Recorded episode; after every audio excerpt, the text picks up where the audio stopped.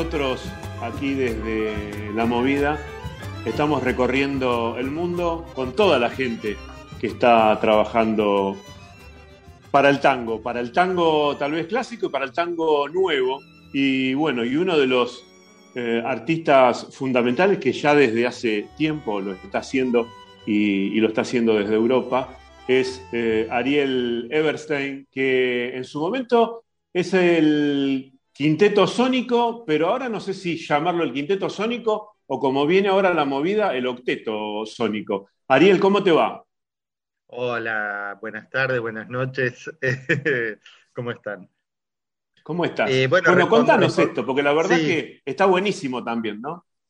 A ver, respondiendo a tu pregunta, nosotros evitamos llamarnos quinteto o octeto sónico por, este, por estas situaciones. Em, básicamente, bueno, Sónico eh, es una agrupación que se dedica al rescate de la obra de Eduardo Rovira, co-creador del tango contemporáneo junto con Astor Piazzolla. Eh, Rovira, eh, él tuvo básicamente en su obra eh, tanguera tres formaciones, el trío, el cuarteto y el octeto. Sónico, al, intentar, digamos, abarcar este, toda la obra de Rovira, pasamos por sus diferentes formaciones. Ahora, este, finalmente, luego de cinco años, llegamos a su a su primer formación, de hecho, que es su formación de octeto. Eh, que es esta la que eh, está anunciada como el octeto La Plata, ¿no? Así es, en, realidad eh, en 1956 se forma, en, obviamente en La Plata, una agrupación, primero de corte tradicional, que em, está fundada por un bandoneonista muy, muy interesante, Omar Lupi, eh, que luego él se, desvincula de esta agrupación, Rovira este, pasa a hacer primero los arreglos y después a ser también el, director. Y eh, esta, esta, agrupación muta hacia, hacia la vanguardia, eh, casi paralelamente al mismo tiempo que la primera agrupación moderna de la historia, que es el Octeto Buenos Aires de Astor Piazzolla. Y más tarde. Sí, Octeto, que le. Que, Octeto que le cantaba a Astor. Eh, me dijo en, su, en algún momento, eh, hablando con Daniel Piazzolla, el hijo, eh, que Astor, bueno, y como era Astor también, después dijo, bueno, ya no me gusta más, pero fue de lo que ha hecho Astor, de lo que más le gustó. también Malvicino también dijo que tenía los mejores recuerdos del octeto y, Daniel Piazzolla también. Así que eh, está bueno y siempre eh, está bueno recordar que casi en Argentina, como es el Boca River, siempre fueron el Boca River eh, Piazzolla y, Rovira. Y está buenísimo que hagas los dos octetos. ¿Es con la misma gente que haces a Piazzolla y a Rovira? sí y no, digamos que los dos octetos difieren difieren un poco en su formación. Ah, en total, digamos, para poder producir este, este bueno, este concierto eh, que vamos a presentar el domingo, pero el, eh, básicamente el disco, porque este, este concierto es básicamente la presentación de, del material de nuestro disco que va a salir en septiembre, eh, convocamos a 10 personas. El octeto La Plata estaba formado por un quinteto de cuerdas, los violines, viola, cello, contrabajo, bandoneón piano y eh, en algunas obras eh, glockenspiel, eh, que es un, instrumento de percusión, una especie de pequeño xilofón si se quiere. En otras obras él incorporaba un tercer violín. y en el caso de Astor Piazzolla eran dos violines, dos bandoneones, cello, contrabajo, guitarra eléctrica por primera vez en la historia del tango y piano. Y obviamente, como vos mencionaste, ahí Malvicino despliega por, por, primera vez en el tango esa magia, con esos solos este, que son como subir la, cima del Monte Everest para cualquier Seguro, seguro. Vos, sabés que siempre lo tengo en cuenta porque eh, me pasa, bueno, y me pasa como productor, voy a contar una infidencia, pero eh, alguna vez Daniel Piazzolla no, no, no sale por, por radio, no, por lo general no quiere hablar, incluso para el centenario tampoco estuvo en Buenos Aires. Y, un día, hablando con él, eh, le digo para el programa de Luis, eh, le digo, escúchame, para salir con Luis al aire, dice, no, ya no, no, salgo. Digo, igual te vamos a cruzar con Pipi, tu hijo. No, pero vos sabés que no. Le digo, bueno, la verdad que eh, me defraudás a mí con lo que me gustó el octeto y con lo que hicieron, dijo, ¿te gustó el octeto? Entonces salgo. Le toqué lo más íntimo de, del tipo, y es verdad, dice, todo el mundo dice que fue el, momento cumbre de, de Piazzolla, ¿no? Bueno, y de Malvete. igualmente, eh, ¿no? igualmente, no sé si Daniel no se refiere al octeto electrónico donde él participó. Sí, sí, sí, eh, sí, sí, sí, sí, sí, sí. Este, el, el, octeto Buenos Aires fue otra experiencia completamente diferente. Eh, sí. bueno, em, eh, a mí me parece que el Octeto Buenos Aires, eh, tanto el Octeto Buenos Aires como el Octeto La Plata, son eh, dos experiencias totalmente experimentales, donde de alguna manera, de alguna manera, yo lo charlaba esto con Omar García Brunelli, el musicólogo, este especialista en sola. Él decía que de alguna manera los dos venían de dos momentos de estar separados, de separarse, de los dos venir de experiencias que no resultaron como querían ser. Piazzolla venía de querer seguir una carrera como músico clásico, que la deja. Eh, si bien, bueno, él la cuenta como una cuestión épica, pero al mismo tiempo es una frustración. Él quiso realizar una carrera como músico clásico y, no se dio.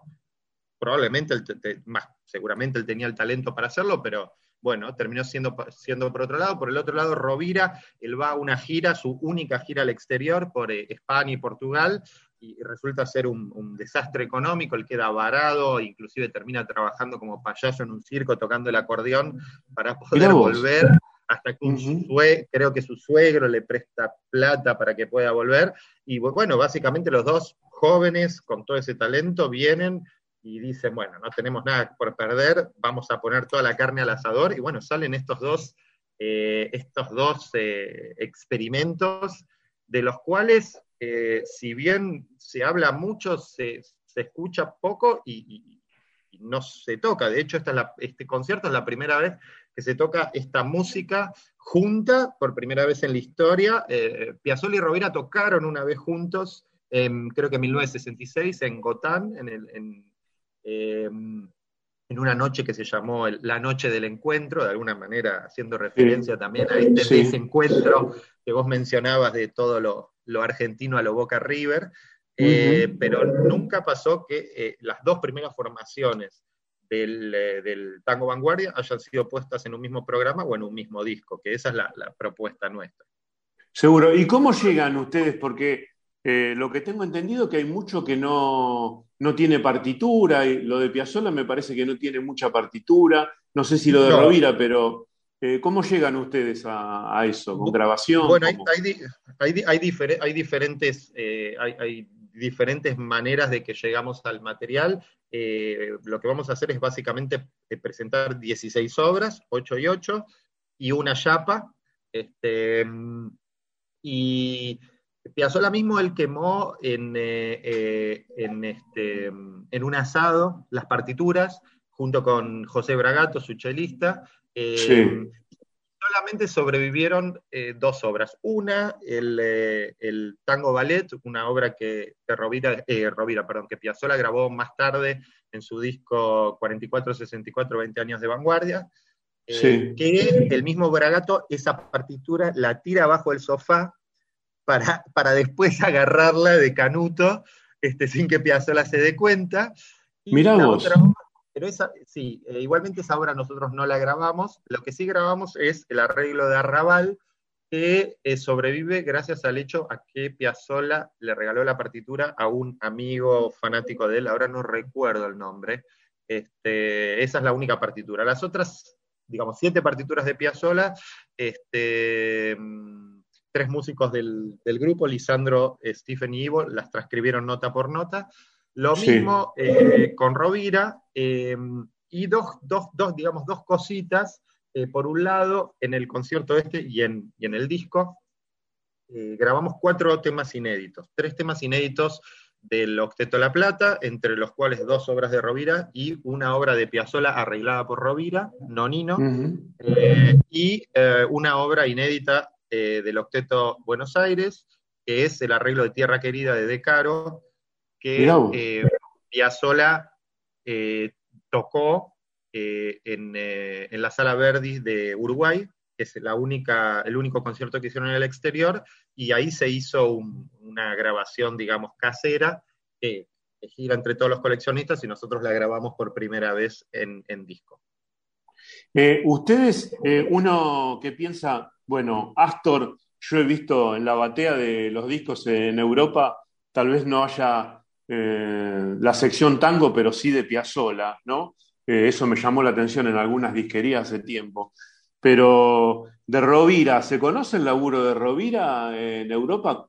No, ya no digo como Astor, pero un poco para resaltarlo porque tenés músicos que no son eh, argentinos, ¿no?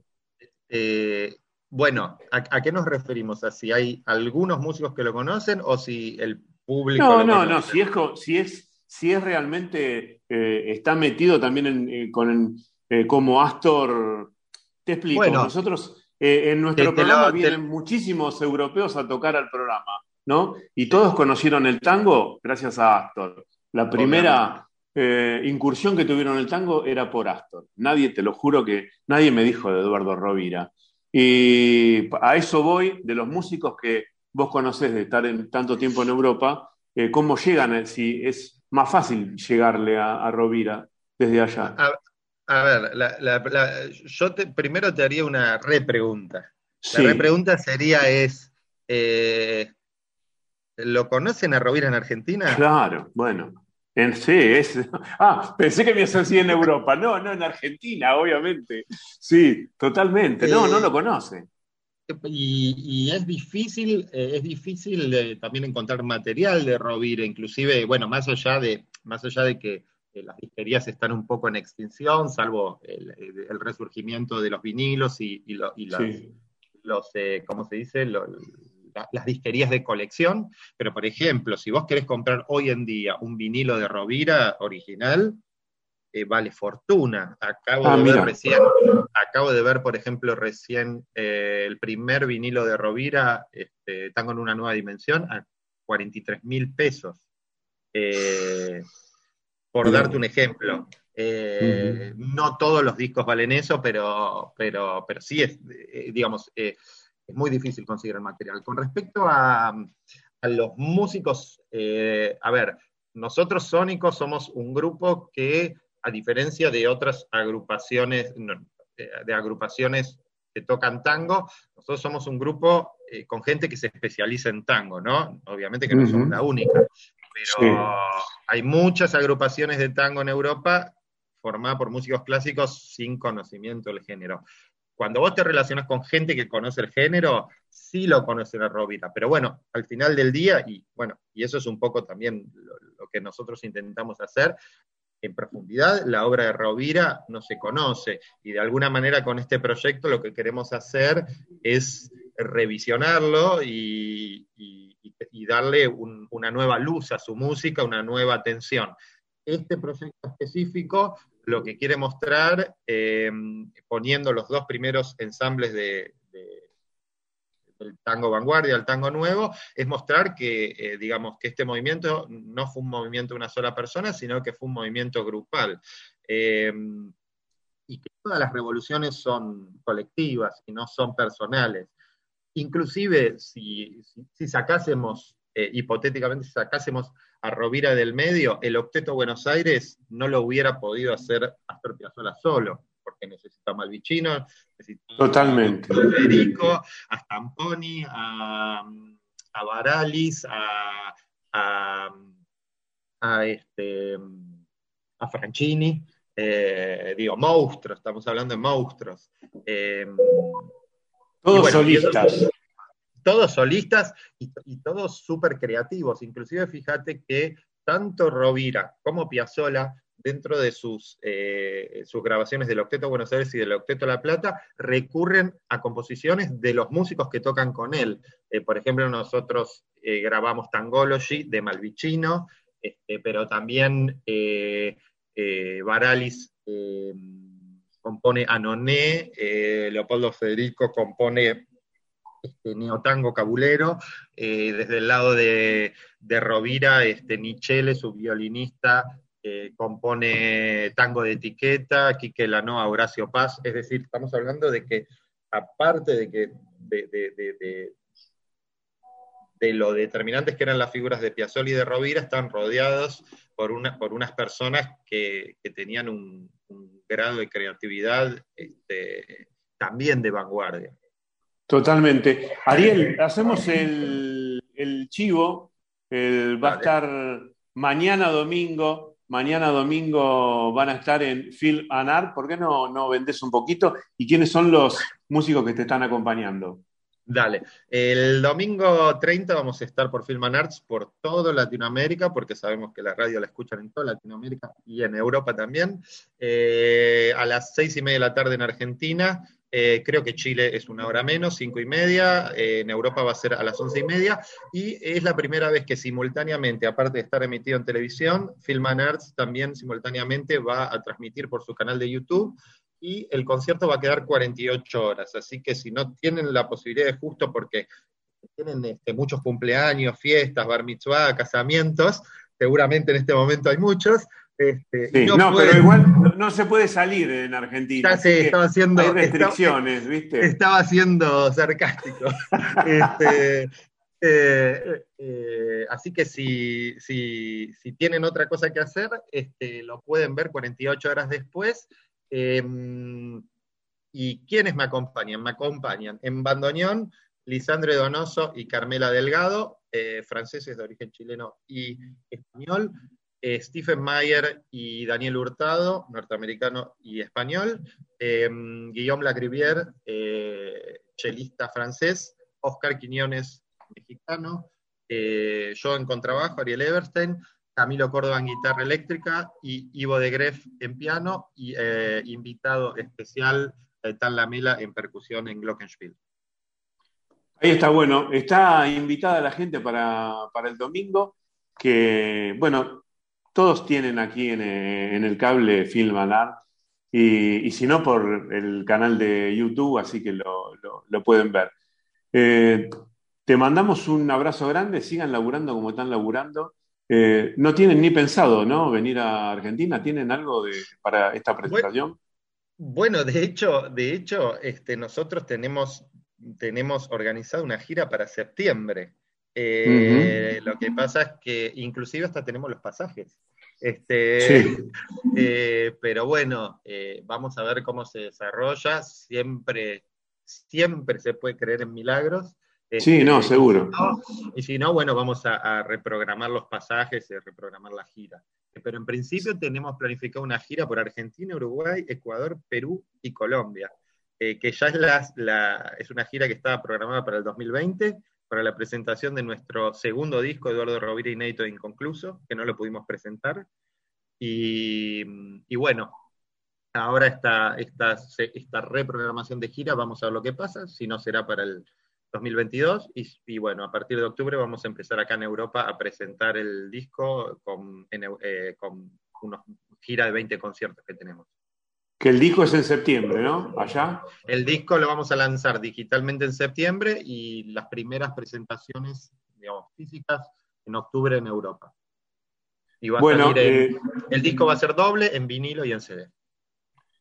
Ahí está, bueno, seguramente vamos a hablar también por la radio en septiembre cuando hagan el lanzamiento y por aquí te, seguramente que también. Ariel, che, te mando un abrazo enorme y gracias por tu gentileza como siempre. ¿eh? Gracias a ustedes por, eh, por, por, darnos este espacio y por difundir el, el trabajo este.